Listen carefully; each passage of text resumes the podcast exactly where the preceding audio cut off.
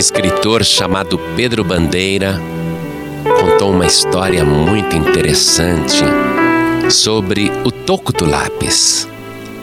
Ele disse que lá no fundo de uma gaveta tinha um toquinho de lápis.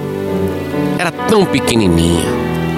Aí, alguém colocou na gaveta um lápis novinho, novinho. Um lápis tão reluzente, tão bonito, tão cheiroso, aquele cheiro de madeira nova. Lápis tem um cheiro gostoso. Mas quando o lápis novo olhou para aquele toquinho, começou a rir e a dizer bem alto: Que toquinho ridículo! Ô oh, toquinho ridículo! Como você é pequenininho! Você tá me ouvindo, toquinho? Aí o toquinho falou: Por favor, não grite. Nessa gaveta dá muito eco, fale baixinho. Eu não sou surdo, não. E o lápis novo, todo orgulhoso, dizia: Ah, quer dizer que você não está surdo? Eu pensei que te apontaram tanto, te apontaram tanto que cortaram até as tuas orelhas. Aí o Toquinho, muito humilhado com aquela brincadeira de mau gosto, ficou em silêncio e, respirando profundamente, disse: como quem está desolado. É lápis novo, já me apontaram muito. Já enfrentei até gilete na minha cabeça. Me cortaram de tudo quanto é jeito. Não sei quantas vezes eu já tive que enfrentar o apontador. Aí o lápis novo continuando aquela brincadeira de mau gosto, disse: Olha, você está péssimo, você está horrível, feio e acabado. Fala sério, olha bem para mim. Você está morrendo de inveja, né? Olha como eu sou bonito, novinho, reluzente. Você não fica assim, humilhado de ficar ao meu lado? Veja como eu sou lindo, novinho em folha. Aí o Toquinho, olhando aquele lápis novo de alto até abaixo, e vendo que ele estava de nariz tão empinado, disse: Me diga uma coisa, lápis novo. Você, por acaso, sabe o que é uma poesia? E o lápis novo disse: Poesia? O que, que é isso? Ah, você não sabe? Me diga uma coisa, lápis novo. Você sabe o que é uma carta de amor? Carta de amor? O que, que, é carta? O que, que é amor? Você ficou louco, Toquinho de lápis? E o Toquinho disse: Fiquei tudo. Fiquei louco, fiquei alegre, fiquei triste, fiquei apaixonado e fiquei velho também. Fiquei gasto. E se eu hoje estou assim, é porque eu vivi muito. E tudo que eu sei foi escrevendo, foi acompanhando cada palavra que me usavam para escrever. Agora eu sei tudo da vida. Sei o que é uma narrativa, um romance, um conto, uma poesia, uma composição, um teatro, uma crônica, uma aventura, até um desenho infantil sei como as crianças pensam, eu aprendi tudo.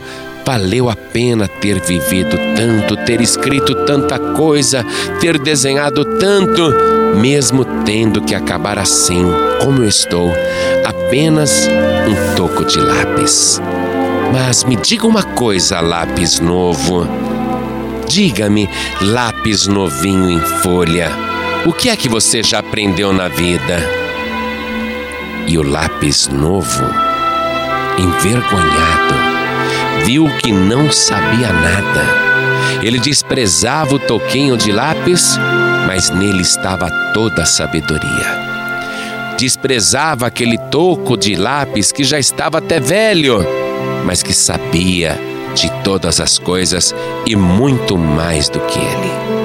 E se o lápis novo quisesse aprender também, teria que se desgastar, e envelhecer na mão de alguém e numa folha de papel.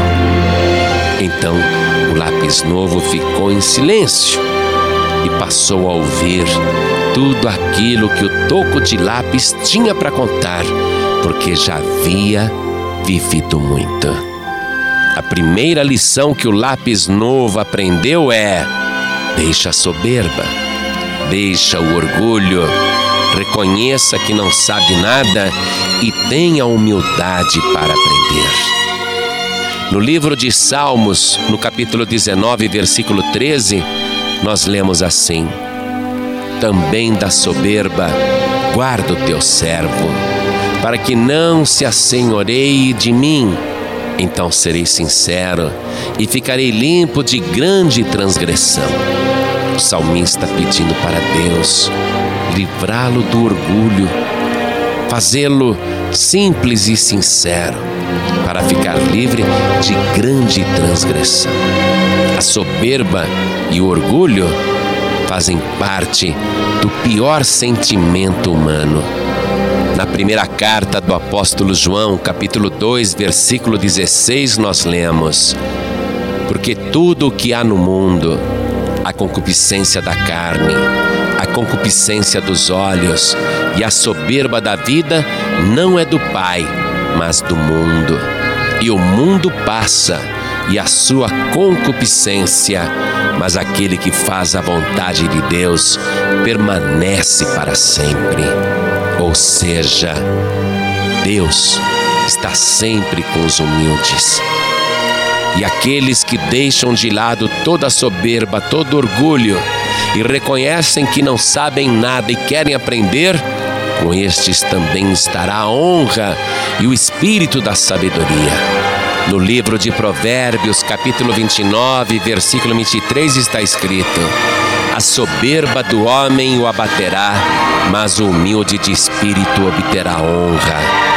Deus honra aqueles que são humildes e aqueles que a si mesmos se humilham, tal e qual o nosso Senhor Jesus Cristo que, sendo Deus, não teve por usurpação ser igual a Deus, mas aniquilou-se a si mesmo, tomando a forma de servo, diz a palavra, fazendo-se semelhante aos homens.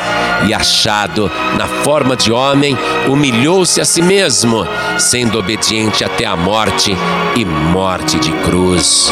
E a carta de Paulo aos Filipenses, capítulo 2, versículo 9, conclui: pelo que também Deus o exaltou soberanamente e lhe deu um nome que é sobre todo nome, para que ao nome de Jesus se dobre todo o joelho dos que estão nos céus e na terra e debaixo da terra, e toda língua confesse que Jesus Cristo é o Senhor, para a glória de Deus Pai.